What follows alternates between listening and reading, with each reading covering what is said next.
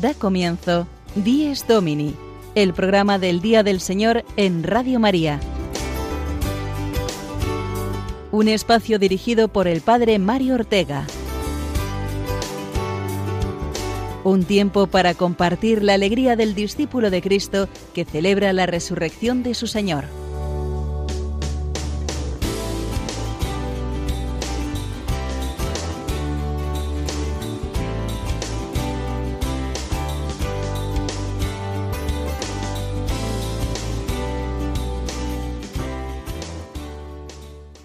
Buenos días, queridos oyentes de Radio María. Nuestra querida emisora vuelve a unir nuestros hogares, residencias, hospitales, vehículos y allá donde ahora nos encontremos cada uno para celebrar la alegría de un domingo más que nos regala el Señor. El primer domingo de octubre, el gran mes misionero y también mes del Rosario.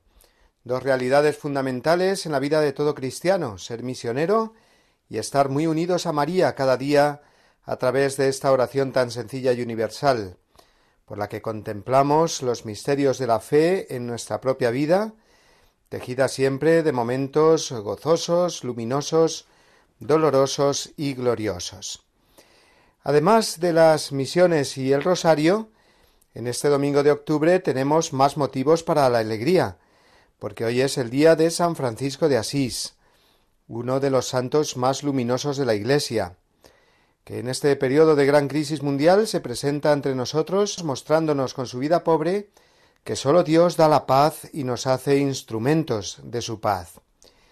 San Francisco nos enseña la verdadera alegría que supera la tristeza y el desánimo al que parecen conducirnos las noticias y los acontecimientos que vivimos en nuestros días. Es además el santo del Papa, que eligió llevar su nombre y que hoy visitará precisamente la maravillosa ciudad de Asís, donde nació y murió el poverello. Y es que el Santo Padre nos regalará esta mañana una nueva encíclica que firmará allí, una encíclica que lleva por título Fratres Omnes, hermanos todos.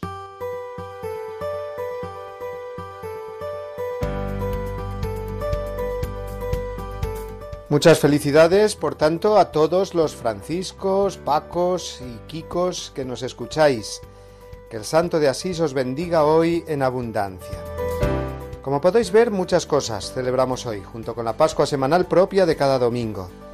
Octubre, mes de las misiones y de los misioneros, mes del Rosario, la fiesta de San Francisco de Asís y la nueva encíclica sobre la fraternidad humana.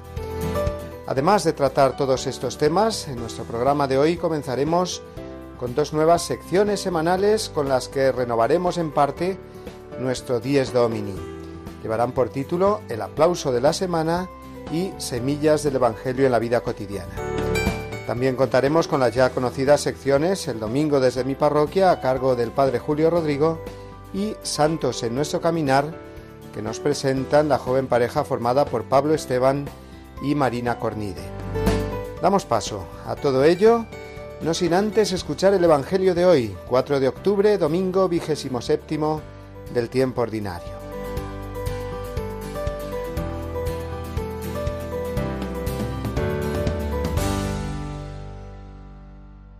Evangelio según San Mateo, capítulo 21, versículos del 33 al 43. En aquel tiempo dijo Jesús a los sumos sacerdotes y a los ancianos del pueblo. Escuchad otra parábola. Había un propietario que plantó una viña, la rodeó con una cerca, cavó en ella un lagar, construyó la casa del guarda, la arrendó a unos labradores y se marchó de viaje. Llegado el tiempo de la vendimia, envió a sus criados a los labradores, para percibir los frutos que le correspondían. Pero los labradores, agarrando a los criados, apalearon a uno, mataron a otro, y a otro lo apedrearon. Envió de nuevo otros criados, más que la primera vez, e hicieron con ellos lo mismo. Por último, les mandó a su hijo, diciéndose, Tendrán respeto a mi hijo. Pero los labradores, al ver al hijo, se dijeron, Este es el heredero, venid, lo matamos y nos quedamos con su herencia y agarrándolo lo empujaron fuera de la viña y lo mataron. Y ahora, cuando vuelva el dueño de la viña, ¿qué hará con aquellos labradores? Le contestaron, Hará morir de mala muerte a esos malvados y arrendará la viña a otros labradores que le entreguen los frutos a su tiempo. Y Jesús les dice, ¿No habéis leído nunca en la escritura, la piedra que desecharon los arquitectos es ahora la piedra angular? ¿Es el Señor quien lo ha hecho? ¿Ha sido un milagro patente? Por eso os digo que se os quitará a vosotros el reino de Dios y se dará a un pueblo que produzca sus frutos.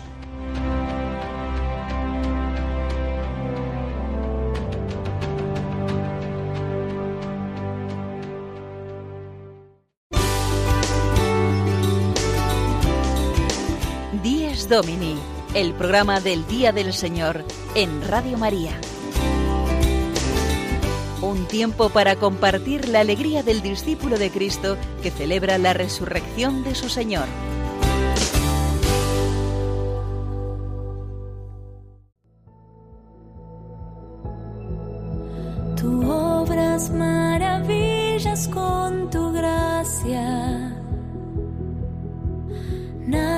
Es imposible en tus manos.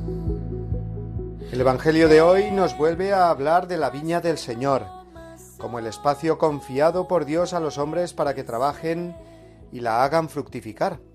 Hace dos semanas fueron los jornaleros que el Señor de la viña iba contratando a distintas horas del día. El domingo pasado los hermanos a los que el Padre manda a trabajar a su viña. Y hoy las palabras de Jesús nos hablan de una historia dramática y dolorosa en esta viña del Señor. Los trabajadores a los que les ha arrendado el terreno quieren quedarse con él, y para ello no dudan en maltratar a los criados que el amo va enviando en su nombre, y llegar incluso a matar a su hijo. Es la historia del pueblo de Israel a lo largo de todo el Antiguo Testamento, en la que los profetas hablaban en nombre de Dios y los hombres los rechazaban y perseguían. Y es la historia del mismo Hijo de Dios, Jesucristo, que vino al mundo para poner en paz la viña de Dios y le dimos muerte. Vino a los suyos y no lo recibieron. Y es que desde que los hombres rechazamos a Dios y sus mandamientos, el mundo lo convertimos en un lugar de luchas fratricidas y de dolor entre hermanos.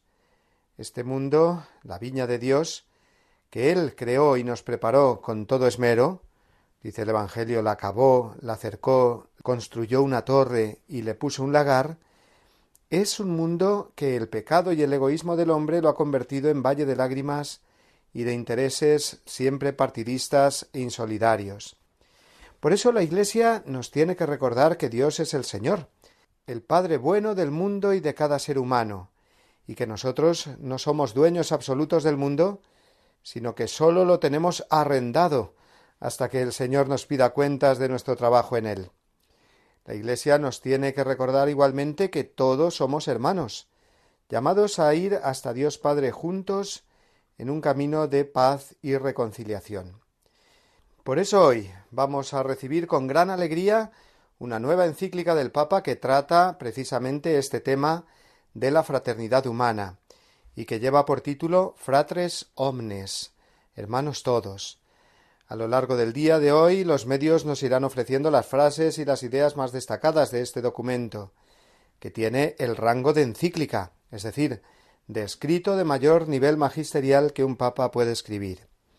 Hermanos todos, qué bueno será que todos hagamos el propósito en este domingo de San Francisco de Asís, que trataba de hermanos y hermanas al sol, la luna y todas las criaturas, el propósito digo de leer detenidamente esta encíclica, de rezar con ella, tratando de comprender qué nos quiere decir Dios a los hombres y mujeres de este siglo y en este tiempo tan difícil de crisis y pandemia que padecemos. La encíclica será firmada por el Papa en Asís, la tierra de San Francisco, cuya fiesta celebramos hoy. ¿Y qué os parece si nos asomamos ahora un poco más a la vida de este gran santo? Nuestros amigos del canal Tecton nos ofrecen el siguiente resumen de algunos de los aspectos de la vida de San Francisco de Asís. San Francisco de Asís. Once hechos fascinantes que quizá no sabías de él. San Francisco de Asís, uno de los santos más conocidos y queridos de la Iglesia, y cuyo nombre fue tomado en su honor por el Papa Francisco. Aquí once hechos fascinantes que quizá no conocías de su vida. 1. Se le llamó Francisco por el pueblo de Francia. Su padre, Pedro Bernardone, fue un comerciante que trabajaba en Francia.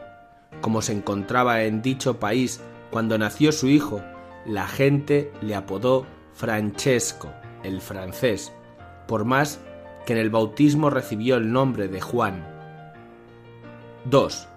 Fue prisionero de guerra durante un año. Cuando tenía cerca de 19 años, antes de su conversión, se unió al ejército y luchó en una guerra que se libró entre las ciudades de Perugia y Asís. Fue hecho prisionero durante un año, pero finalmente fue liberado ileso. 3. Su vida se inspiró en Mateo 10.9. En Mateo 10.9 Jesús dice a sus discípulos, no lleven oro, plata o monedas en el cinturón, cuando viajen para predicar el Evangelio. Se sintió inspirado a hacer lo mismo y comenzó a viajar para predicar el arrepentimiento en pobreza. 4. En el plazo de un año ganó 11 seguidores. Para el año 1210 había 12 de ellos en total, es decir, igual número que los apóstoles. Entonces Francisco redactó una regla breve e informal que consistía principalmente en los consejos evangélicos para alcanzar la perfección. Con ella se fueron a Roma a presentarla para la aprobación del Papa.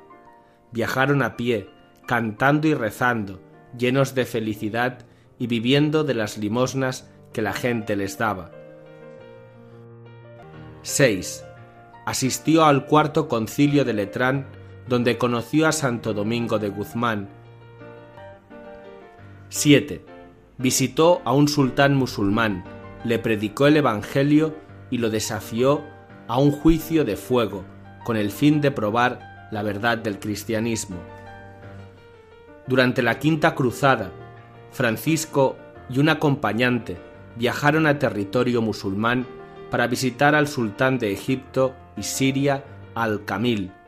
El santo predicó ante el sultán y para demostrar su gran fe en la religión cristiana, desafió a los presentes a un juicio de fuego, que consistía en que él y un musulmán caminen por un sendero en llamas, con la idea de que el seguidor de la religión verdadera debía ser protegido por Dios. Francisco se ofreció a ir en primer lugar, pero Al-Kamil rechazó el desafío. No obstante, el sultán quedó tan impresionado por su fe que le dio permiso a Francisco para predicar en su tierra. 9. Recibió los estigmas mientras realizaba un ayuno de 40 días. Los estigmas son una condición en la que las heridas de Cristo aparecen sobrenaturalmente en el cuerpo de una persona. Esto sucedió en 1224 durante un ayuno de 40 días en el monte Albernia, cuando se preparaba para la fiesta de San Miguel Arcángel el 29 de septiembre. 10. La primera piedra de la Basílica de San Francisco de Asís se colocó al día siguiente de su canonización. Francisco murió el 3 de octubre de 1226. Fue declarado santo por el Papa Gregorio IX el 16 de julio de 1228 y al día siguiente el Santo Padre puso personalmente la primera piedra de la nueva Basílica de San Francisco de Asís. 11. Su tumba se perdió durante siglos hasta que fue redescubierta en 1818. Su cuerpo fue trasladado a su basílica en 1230, pero pronto fue ocultado por los franciscanos para protegerlos de los invasores saracenos. La ubicación de su cuerpo quedó en el olvido y no fue redescubierto hasta casi seis siglos después, en 1818. Después de haber escuchado estas pinceladas de la vida de San Francisco, vamos a felicitar también a todos los franciscanos y franciscanas, las clarisas y todas las congregaciones y movimientos laicales que siguen el carisma del gran santo de la pobreza y la hermandad.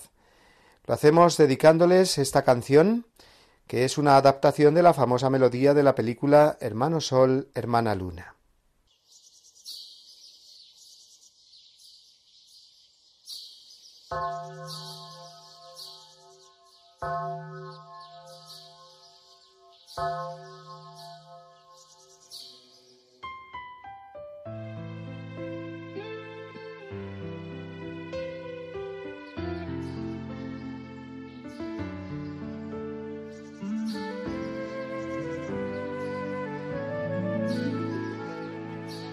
Alabado sea, Señor, por todas tus criaturas y en especial por el querido hermano Sol, que alumbra y abre el día y es bello en su esplendor, y lleve por los cielos noticias de tu amor, y por la hermana luna de blanca luz menor, y las estrellas claras que tu poder creó tan limpias y tan hermosas, tan vivas como son, y brillan en el cielo, alabado seas, mi Señor. Y por la hermana agua preciosa en su candor, que es útil, casta, humilde, alabado seas, mi Señor. Por el hermano fuego que alumbra al irse el sol y es fuerte, hermoso, alegre. Alabado seas mi Señor.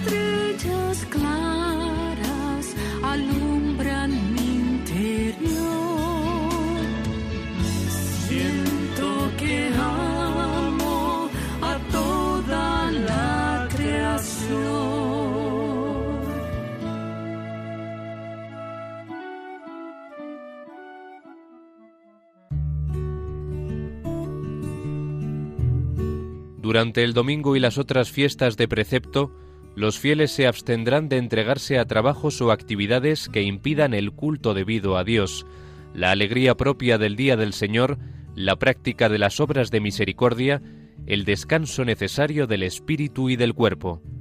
Catecismo de la Iglesia Católica, número 2185.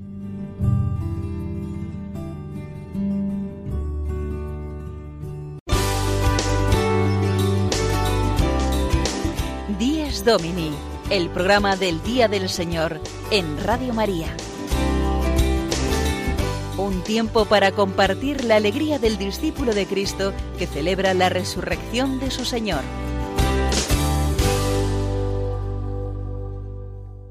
El mes de octubre que acabamos de comenzar, como hemos recordado antes, es el mes del Rosario y también el mes misionero. Del rosario hablaremos más adelante, cuando comentemos los santos de esta semana, entre los que se incluye la celebración de la Virgen del Rosario. Por eso vamos a hablar ahora eh, más bien de los misioneros, puesto que ya dentro de poco celebraremos el Domund, que nos recuerda que hay vida más allá del COVID y de nuestras preocupaciones más cercanas. Hay miles de vidas entregadas cada día a la misión de anunciar a Cristo en los cinco continentes, llevando la esperanza del Evangelio en países lejanos, la mayoría de las veces sumidos también en gran pobreza.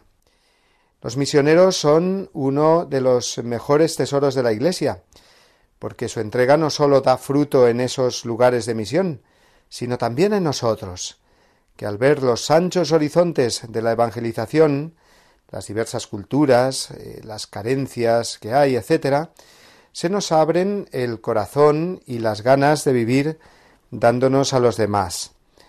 El mes misionero en este año de pandemia es especialmente significativo porque nos saca de nuestro confinamiento. Y no me refiero solo al confinamiento físico, sino a nuestra mente y nuestro corazón, que los tenemos muy confinados existencialmente por esta situación de crisis. Recordar a los misioneros es ensanchar los pulmones y respirar aire fresco. Por eso vamos a escuchar ahora a varios misioneros que dan su testimonio en un vídeo precioso que ha hecho este año las obras misionales pontificias. Lo podéis ver en su página web oficial www.omp.es y ahora vamos a reproducirlo aquí para escuchar la primera parte del mismo. En él se presentan una familia española misionera, con cinco hijos, que misionan en Tanzania, una religiosa, médico en Camerún, un religioso profesor en Vanuatu, un sacerdote en Japón y otro en la selva amazónica de Perú. ¿Qué tienen en común estos misioneros? Pues la llamada de Dios, a la que todos respondieron Aquí estoy, envíame. Vamos a sentirnos, todos misioneros, escuchando ahora sus palabras. Yo creo sinceramente que mi vocación y mi llamada se la debo a mi madre.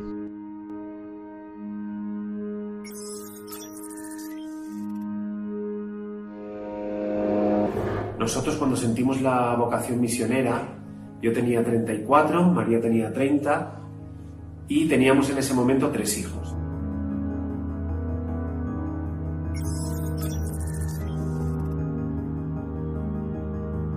Y entonces pues llegué a Japón. Y Japón pues es un sitio eh, diferente.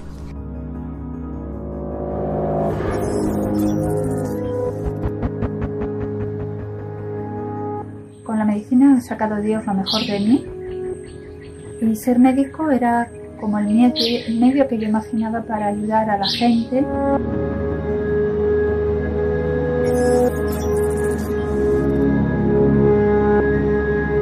de sacerdote, español, vasco, de una familia adinerada, que lo había dejado todo y se había enterrado allí en un pueblito perdido.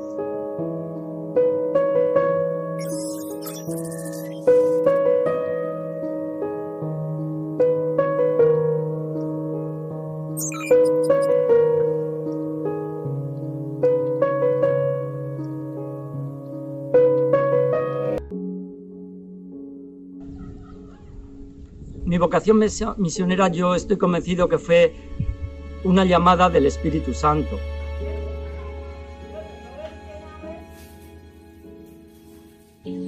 Creo que en parte es culpa de mis padres, que siempre han tenido un corazón universal y, y una casa abierta a todos.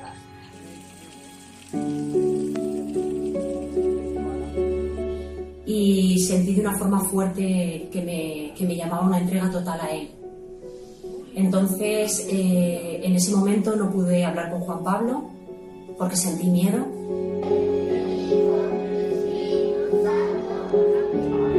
Este hombre fallece de un infarto en las fiestas patronales del pueblo, reclamando justicia para aquellas gentes.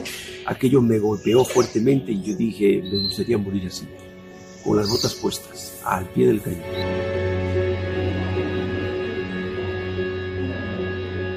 El caso es que me dijeron a Japón no quiere ir nadie, eh, ¿por qué no te animas a ir tú? Y entonces dije, bueno, pues aquí estoy. envíame. Yo creo que la iglesia es importante que esté aquí porque el mundo necesita conocer a Jesús.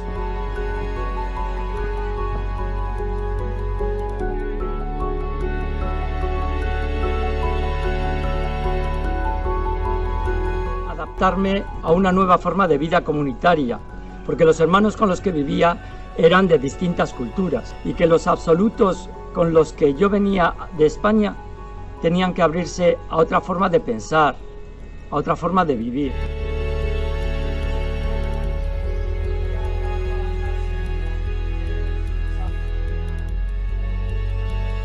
En el vicariato en esa época había algo más de medio millón de personas y éramos, con los dos que nos acabábamos de ordenar, 22 sacerdotes. Esto es una cama muy grande y la manta es muy pequeña. Se tira de acá, se destapa de allá y la situación es esa.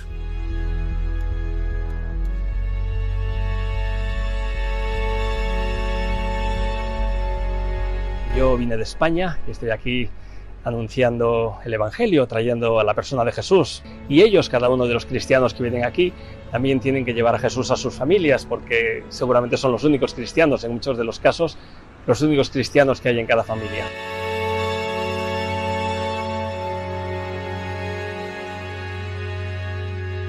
Ser misionero nace primero en el corazón y es sentir que Dios siempre rompe nuestras barreras, nuestros prejuicios y sobre todo que es el mayor regalo que podemos recibir y dar a alguien, saberse amados siempre.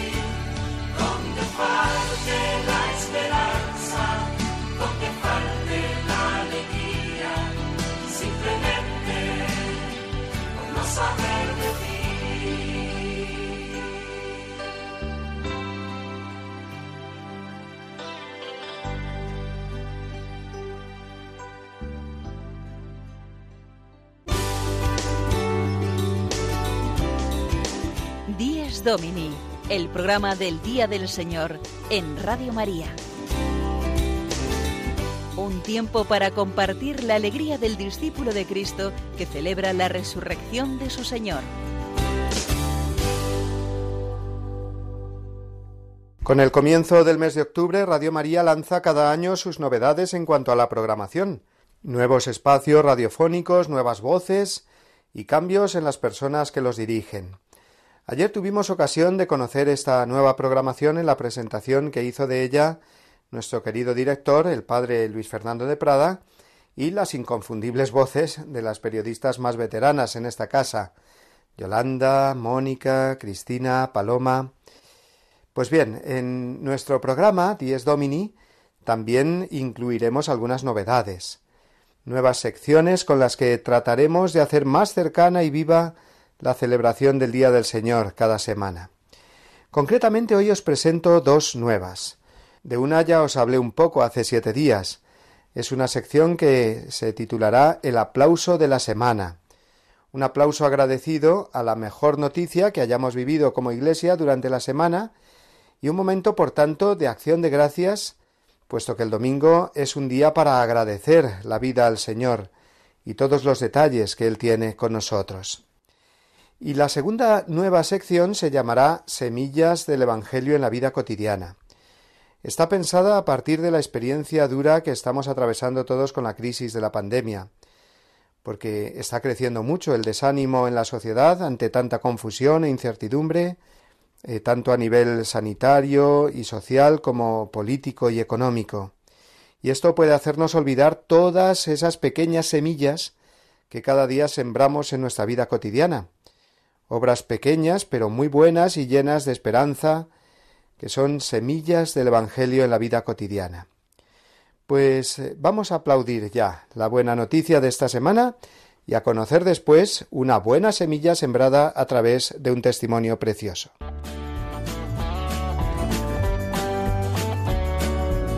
El aplauso de la semana. El momento de agradecer en el domingo la buena noticia de la semana.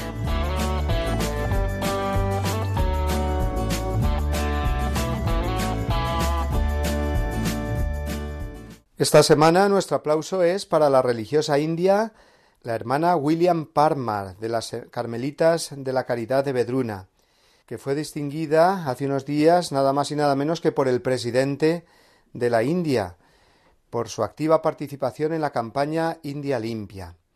El máximo mandatario de este país entregó la distinción a esta religiosa, que tiene 39 años y que trabaja incansablemente con jóvenes estudiantes en proyectos de promoción social en poblaciones de mucha pobreza. Una de las iniciativas más valoradas y reconocidas de esta religiosa india es la construcción de contenedores para recoger el polvo del procesamiento del bambú. Su obra se inspira en el lema No yo, sino tú, que expresa su deseo de servir al prójimo en primer lugar. Un aplauso, pues, desde aquí a la joven hermana William, cuya entrega esta semana ha sido reconocida a tan alto nivel en la India por el mismo presidente del país.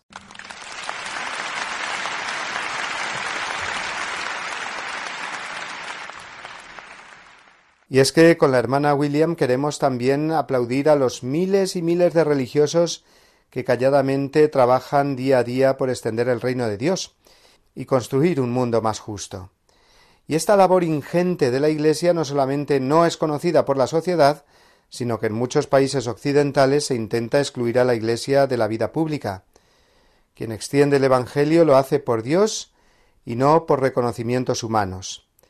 Por eso queremos que vaya nuestro aplauso agradecido para todos ellos en este domingo.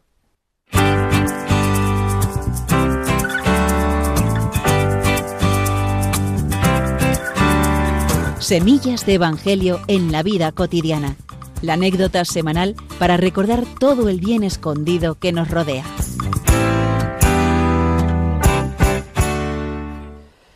Y la semilla del Evangelio de hoy nos llega de una oyente que nos ha enviado esta historia que vamos a escuchar ahora. Una historia vivida con el contagio del coronavirus y la esperanza que Dios sembró en su corazón a través de un recuerdo y de una persona. Una historia que nos muestra cómo Dios no nos deja abandonados en medio de la tribulación y la soledad. La escuchamos. Soy una persona minusválida, con la categoría de gran invalidez, y este mes de agosto mi cuidadora me contagió el COVID. El problema más grave no vino por el virus en sí, sino porque con la cuidadora en urgencias me vi totalmente sola y desamparada. La familia y amigos estaban veraneando y los que quedaban tenían miedo al contagio, así que, enferma, minusválida y sola, sentí viví la sensación de desamparo y soledad más absolutas. Nadie que me ayudara a comer, a vestirme, a dirigirme palabras de ánimo. Estaba desesperada. Y entonces recé por mi impotencia. Y apareció de inmediato en mi mente el recuerdo de mis peregrinaciones a Lourdes y la gente extraordinaria que me acompaña allí. Llamé a una amiga, Mercedes, y enseguida tuve la presencia de voluntarios que no solo me ayudaron a salir adelante con dignidad, sino que también me contaron su presencia en residencias de anciano en lo más crudo de la pandemia. Y me emocionó. Y valoré como verdaderos héroes ocultos a estos ángeles que piensan más en el prójimo que en sí mismos y que incluso ponen en riesgo su vida y salud por ayudar y mitigar el sufrimiento de los demás con su confianza sin límites en la ayuda de Dios. Era este el testimonio luminoso que nos ha llegado esta semana. Y es que en esta nueva sección, Semillas del Evangelio en la eh, vida cotidiana, queremos abrir nuestros micrófonos a todos vosotros, queridos amigos, a todos los que queráis contarnos vuestra semilla del Evangelio, es decir, esa anécdota o vivencia en la que habéis recibido o compartido algún momento de esperanza, de luz, de confianza, para que demos gracias todos juntos al Señor en su día, en el domingo. Todos los que nos queráis enviar un breve audio, lo podéis hacer del modo más sencillo que tenemos ahora, que es con el WhatsApp. Apuntad bien ahora el siguiente número, que será en el que podéis enviarnos vuestros mensajes. Este número 642 956 870. Ahora lo repetiré para quienes les haya cogido un poco de improviso. Se trata del número WhatsApp en este programa Dies Domini donde podréis enviar vuestros mensajes grabados con esa semilla del Evangelio en la vida cotidiana. Anécdotas con los hijos, con los amigos, en la profesión, situaciones en las que podáis haber recibido luz del Evangelio o vosotros haber compartido esa luz con los demás, para que todos, como digo, podamos dar gracias a Dios en el domingo, en el día del Señor. Repito el WhatsApp del programa 642 956 870. Y ahora de las nuevas secciones del programa vamos a una habitual, a una voz ya muy conocida en nuestro Dies Domini que es la del Padre Julio Rodrigo. Él nos comparte, como cada semana, una anécdota edificante desde su parroquia de Boadilla del Monte, en Madrid.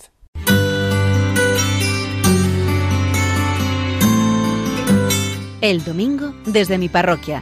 Una reflexión a cargo del Padre Julio Rodrigo.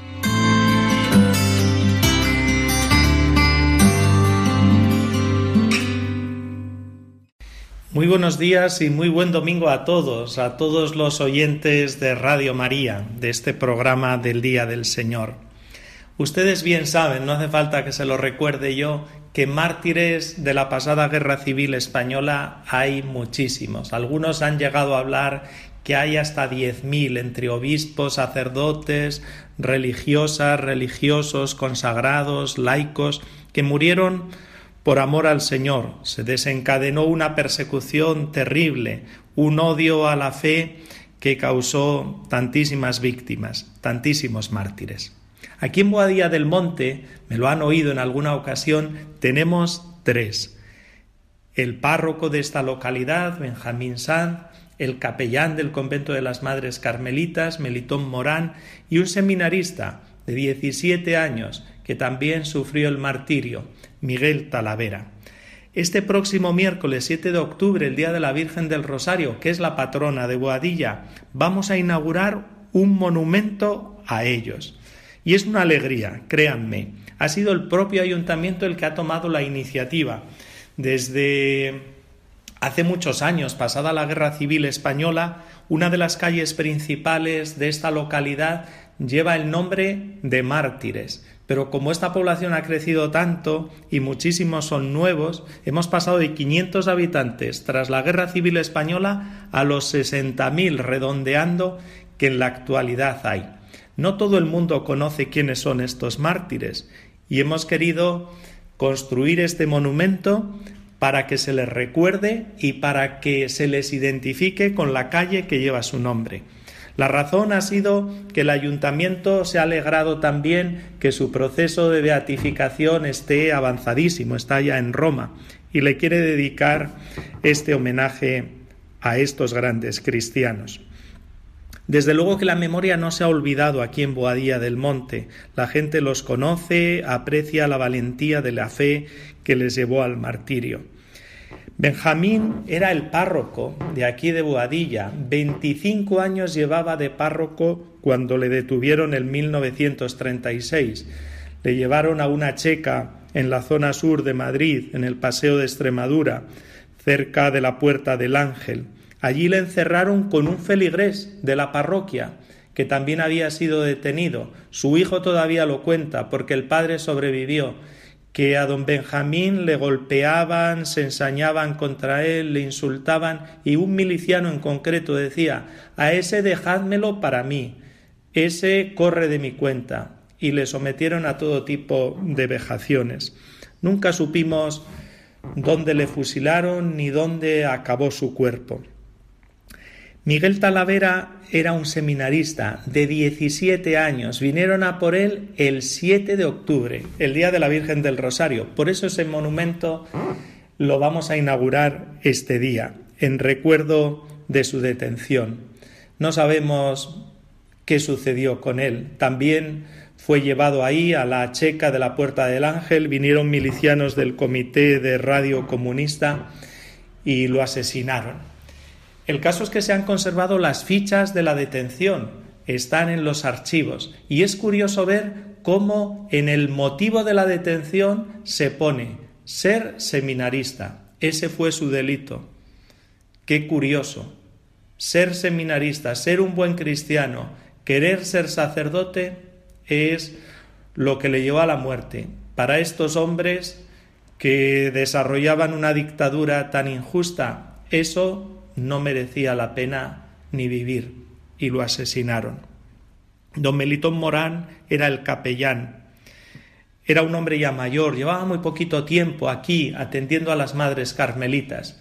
Lo he comentado también en alguna otra ocasión que siempre me impresiona lo que dice su sobrino nieto. Vivía con él, vivía su sobrino con su esposa y dos hijitos. Uno de estos hijitos todavía vive muy anciano en Salamanca y siempre ha testificado que cuando se llevaron a su tío, bajando la escalera de la casa para llegar a la puerta, que también los milicianos venían, dijo, voy alegre y resuelto a recibir la palma del martirio no os preocupéis por mí. Él sabía bien a lo que venían, sabía muy bien cuál era su destino y lo afrontó con paz, con serenidad y con confianza en Dios. Desde luego que regir una parroquia con estos tres mártires es un regalazo. Yo me encomiendo todos los días a ellos, permanentemente les invoco. Tenemos un bonito cuadro en la iglesia que nos los representa se hizo ya hace algún tiempo y de verdad que les pido que cuiden de esta parroquia. ¿Cómo no la van a cuidar si uno era el párroco, otro era el capellán, otro era el seminarista que vivía aquí? Para todos son un estímulo en la fe. Ellos amaron a Jesucristo por encima de todo, de toda dificultad, persecución, y para nosotros son un ejemplo para vivir la fe pese a tantas dificultades que hay en nuestra sociedad. Y para nosotros también es un orgullo tener hijos de esta parroquia que lleguen a ser un día beatos y santos.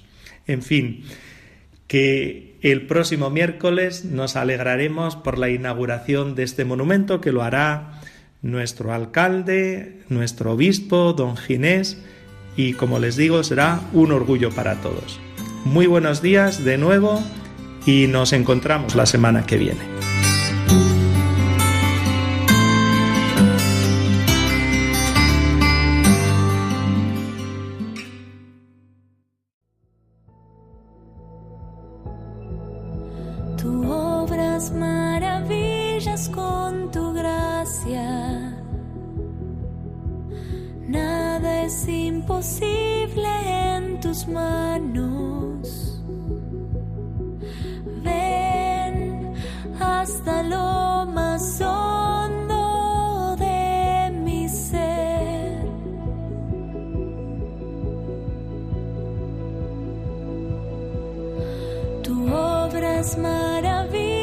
Con tu gracia.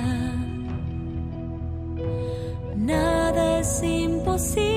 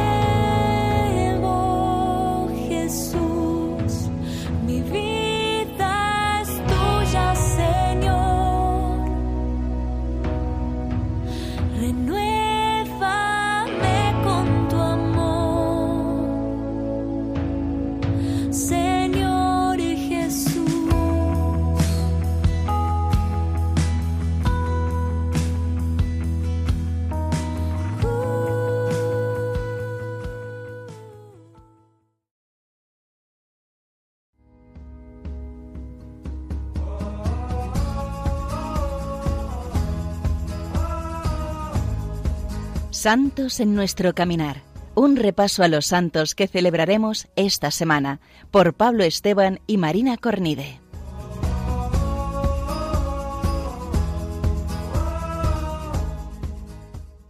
Muchos de vosotros, queridos oyentes, me habéis preguntado directamente o por medio de nuestro correo electrónico que qué pasó con estos dos jóvenes, Pablo y Marina, que nos contaban los santos que correspondían esa semana. Pues lógicamente con sus estudios interrumpidos por eh, la pandemia y demás, pues en el mes de marzo pues será muy difícil hacer las grabaciones. Pero sé de decir que ahora, empezando el mes de octubre, aquí tenemos de nuevo a Marina y a Pablo que van a contarnos todas las semanas eh, los santos que celebramos. Buenos días, Marina, Pablo. Muy buenos días. Muy buenos días a todos. Una alegría volver por aquí, por los estudios de Radio María. La verdad es que lo hemos echado de menos estos meses. Sí, muchísimo. Tenemos más ganas que vosotros, seguro. debe ir ahí, ahí, pero además seguro que en esta sección Santos en nuestro caminar puede ayudarnos mucho en este tiempo un poco de tribulación y de, y de desánimo, porque los santos vivieron esto, este tipo de circunstancias y qué mejor que ver lo que hicieron ellos para seguir también nosotros adelante. Así que nada, empezamos esta semana con muchas ganas y esperemos que nos acompañen a lo largo de los meses que vienen. Bueno, pues contadnos, Marina y Pablo, eh, los santos que celebraremos esta semana de octubre que comenzamos hoy.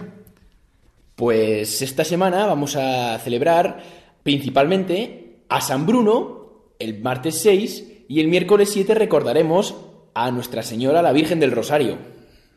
Así empezamos el martes celebrando a San Bruno, que fue un gran santo alemán, nació en Colonia en el siglo XI y fue el fundador de la Orden de la Cartuja. Ellos se dedican a una vida especialmente de oración y de silencio, guiados por la idea original que le infundió el Espíritu Santo a San Bruno. Efectivamente, y entre sus intenciones al retirarse del mundo hay dos puntos clave, ¿no? Huir de las vanidades y buscar la conquista de la vida eterna, mediante una vida contemplativa que significa vivir, como ellos mismos dicen, solo con el solo, es decir, dedicarse su vida entero a vivir con el Señor. De las cosas que sabemos de San Bruno, pues las sabemos gracias a escritos que hemos encontrado de sus compañeros. Y muchos de ellos destacaban que era un hombre que siempre estaba con rostro alegre, lo cual es bastante admirable porque ¿quién de nosotros no está un día con mala cara? Y entonces, eh, si vamos a las raíces de esto y nos preguntamos por qué estaba siempre con esa alegría, pues al final lo que encontramos es que tenía una intensísima vida de oración y de amistad con el Señor. Efectivamente, y qué mejor que seguir ese ejemplo de San Bruno en estos tiempos en los que quizá nos cuesta más mantener esa alegría en el día a día, pues que la alegría va a venir de nuestra relación con el Señor. Entonces, si nos cuesta sonreír, si nos cuesta estar contentos, si estamos preocupados, pues no hay que dejar la oración, al contrario, hay que intensificarla porque es la mejor forma de recuperar la alegría, como muy bien enseñó San Bruno a todos los cartujos y estos llevan haciendo desde entonces. Y hablando de oración, pasamos al día siguiente, el miércoles 7, a celebrar la Virgen del Rosario, un día muy importante para todos nosotros. Eh, nuestra historia está ligada al rezo del Santo Rosario y esto se remonta al siglo XIII, cuando la Virgen se le aparece a Santo Domingo de Guzmán, que es el fundador de los dominicos, y le enseña a rezar el rosario y le explica muchas promesas que son para aquellos que recen el rosario. Así es. Y Arano de Rupe escribe un libro en el que cuenta tantos milagros que a lo largo de la historia el rezo del rosario había, había provocado y cómo la historia de la Iglesia venía muy favorecida por esta hermosa devoción. Y al mismo tiempo establece ciertas promesas que la Virgen ha hecho a todos aquellos que se mantengan firmes en esta oración. Así, por ejemplo, la Virgen promete que quien rece constantemente el rosario recibirá cualquier gracia que le pida. Y además promete especialísima protección y grandes beneficios a los que lo hagan devotamente. Afirma que el rosario es el escudo contra el infierno, destruye el vicio, libra de los pecados y abate las herejías. Eh, a veces nos puede pasar que cuando recemos el rosario, pues digamos, jope, esto al final es una monotonía, una Ave María tras otra, eh, qué aburrimiento. Y entonces eh, yo me acuerdo una vez que de pequeña, que os lo voy a compartir con vosotros por si os sirve, fui a hablar con un sacerdote y le dije, es que yo cuando rezo el rosario me siento un loro. Y entonces él me dijo, así, sí, tranquilamente me dijo, ¿te gusta el mar? Y yo, ¿cómo que si me gusta el mar? ¿Qué tiene que ver esto? Y yo, claro, claro que me gusta. Y me dice, ¿por qué te gusta? Y yo, pues por el sonido de las olas, el vaivén, una detrás de otra, el atardecer, las puestas de sol, la arena. Y me dice, pues lo mismo con el rosario. Ese sonido de las olas, una detrás de otra, siempre el mismo, pero cada vez diferente, eso es lo que siente la Virgen cuando le rezamos el rosario. Y terminamos así la semana con el ejemplo de San Bruno, que encontró en la oración el motivo de su alegría, y qué mejor oración que el Santo Rosario, que tanto han recomendado tantísimos santos a lo largo de la historia, y que es la mejor forma que tenemos en estos tiempos de recuperar nuestra alegría y nuestra relación con Dios. Que pase muy buena semana y nos vemos la semana siguiente.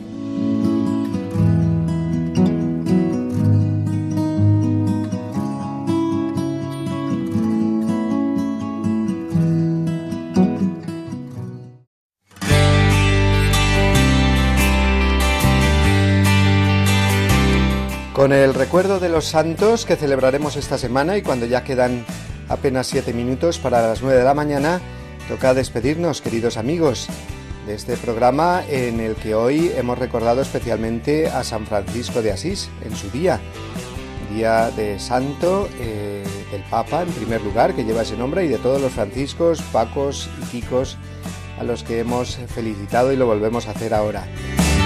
El Papa Francisco precisamente nos regalará hoy una encíclica, hermanos todos, que estamos ya deseando de conocer, de leer y de poder eh, rezar con ella, para vivir más intensamente esa fraternidad humana que Dios quiere para el mundo entero. Hemos dado comienzo igualmente a dos secciones nuevas del programa, el aplauso de la semana y semillas del Evangelio en la vida cotidiana. Una sección hemos dicho que es para que participéis cada uno de vosotros si queráis enviarnos vuestros mensajes de audio contando vuestras anécdotas, historias, que sean una semilla del Evangelio que habéis experimentado en vuestra vida, que habéis recibido o que habéis dado a los demás. Y para ello, para que podáis mandarnos vuestros mensajes, hemos habilitado el WhatsApp del programa, que es, repito el número, 642 956 870. Pues nada más, queridos amigos, recibid como siempre una bendición enorme y que paséis una muy feliz semana, esperando que nos encontremos de nuevo el domingo que viene, si Dios quiere.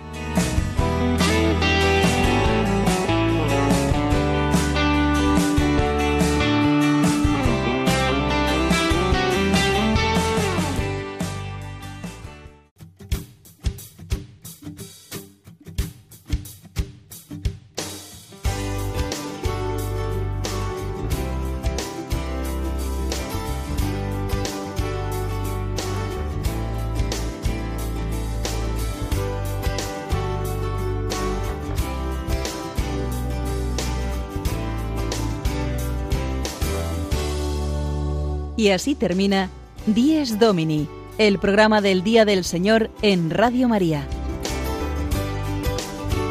Un espacio dirigido por el Padre Mario Ortega. Un tiempo para compartir la alegría del discípulo de Cristo que celebra la resurrección de su Señor.